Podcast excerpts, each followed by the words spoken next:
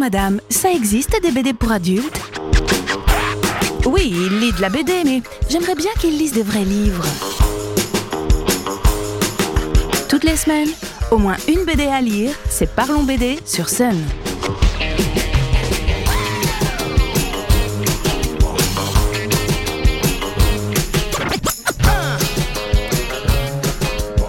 Cette semaine, retour sur une chronique BD de 2020.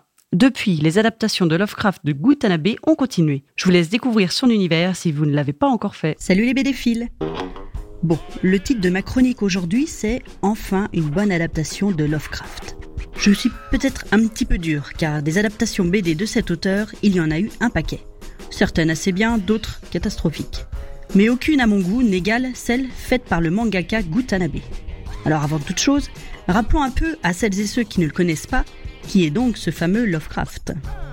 C'est un auteur américain, né en 1890 et mort en 1937, qui a vécu presque toute sa vie dans la ville de Providence, dans le Rhode Island.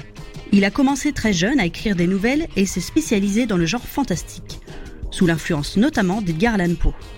Howard Philip Lovecraft est certainement un des auteurs qui ont le plus inspiré écrivains, cinéastes et artistes du XXe siècle c'est qu'il a bâti un sacré univers aussi. Plaçant ses nouvelles ou ses romans presque toujours à la même époque et au même endroit, malgré quelques lointaines expéditions, il fait vivre à ses héros des aventures cauchemardesques d'où personne ne sort indemne. Il a créé toute une mythologie autour des grands anciens, créatures apparues sur Terre bien avant l'homme, censées avoir disparu, mais qui patientent en fait dans les profondeurs des océans pour un retour apocalyptique.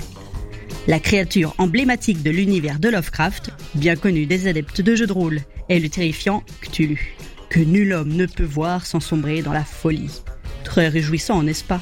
Au-delà de la richesse des histoires qu'il écrit, Lovecraft est devenu un écrivain incontournable car il a l'art de narrer d'une manière bien spécifique. Son talent, et ce que je trouve être le plus intéressant dans son œuvre, est de suggérer l'horreur. Il laisse ainsi le lecteur ou la lectrice s'imaginer ce qui arrive au protagoniste en décrivant avant tout les impressions de ces derniers, leurs sentiments et surtout leur bascule régulière dans la folie. Alors à partir de là, comment mettre en image des univers qui ne sont pas vraiment décrits Comment dessiner des impressions, des créatures si effrayantes qu'on ne peut poser les yeux sur elles? Beaucoup d'auteurs BD ont essayé, beaucoup se sont plantés, faut le dire. Jusqu'à ce que l'éditeur Kiun, spécialisé dans les mangas seinen, donc plutôt pour ados adultes, ne sortent en 2018 le premier tome des adaptations de Gutanabe de quelques nouvelles emblématiques de Lovecraft. Les montagnes hallucinées, Dans l'abîme du temps, La couleur tombée du ciel et l'appel de Cthulhu. Mais l'idée de génie de l'éditeur, et qui a fait aussi le succès de la série, est d'avoir misé sur l'objet même du livre. Les mangas sont habituellement des petits bouquins en noir et blanc, imprimés sur du papier pas très épais, qui n'éveillent pas ou peu comparé en tout cas à la BD franco-belge, l'intérêt du français collectionneur. Kiun a décidé de faire de ses adaptations des carnets de voyage. Format plus grand, couverture effet cuir, couleurs différentes pour chaque histoire. C'est quand même tout bête, mais c'est un vrai bonheur d'avoir ces mangas entre les mains. Ils sont beaux et ils attirent un lectorat différent. Le bonheur est loin de s'arrêter là. Avec Gutanabe, l'éditeur a trouvé le parfait auteur pour illustrer l'univers fantastique de l'écrivain. Son dessin, noir et blanc, très détaillé et réaliste, s'accorde parfaitement avec des choix de cadrage et de mise en scène. Il réussit à dire l'essentiel des nouvelles de Lovecraft tout en conservant le côté mystérieux et horrifique de ces créatures si perturbantes. C'est vraiment une belle occasion de découvrir ses œuvres si on n'est pas chaud pour lire les romans. Alors attention tout de même, il s'agit de manga, donc le sens de lecture se fait de droite à gauche, mais c'est un détail, et vu le succès énorme de la série, ça n'a pas l'air de gêner grand monde. Deux coffrets sont sortis, je ne peux que vous conseiller de vous jeter dessus sans attendre. Et si vous avez besoin d'autres idées BD, retrouvez la chronique en replay sur MySun, et belle lecture à tous et à toutes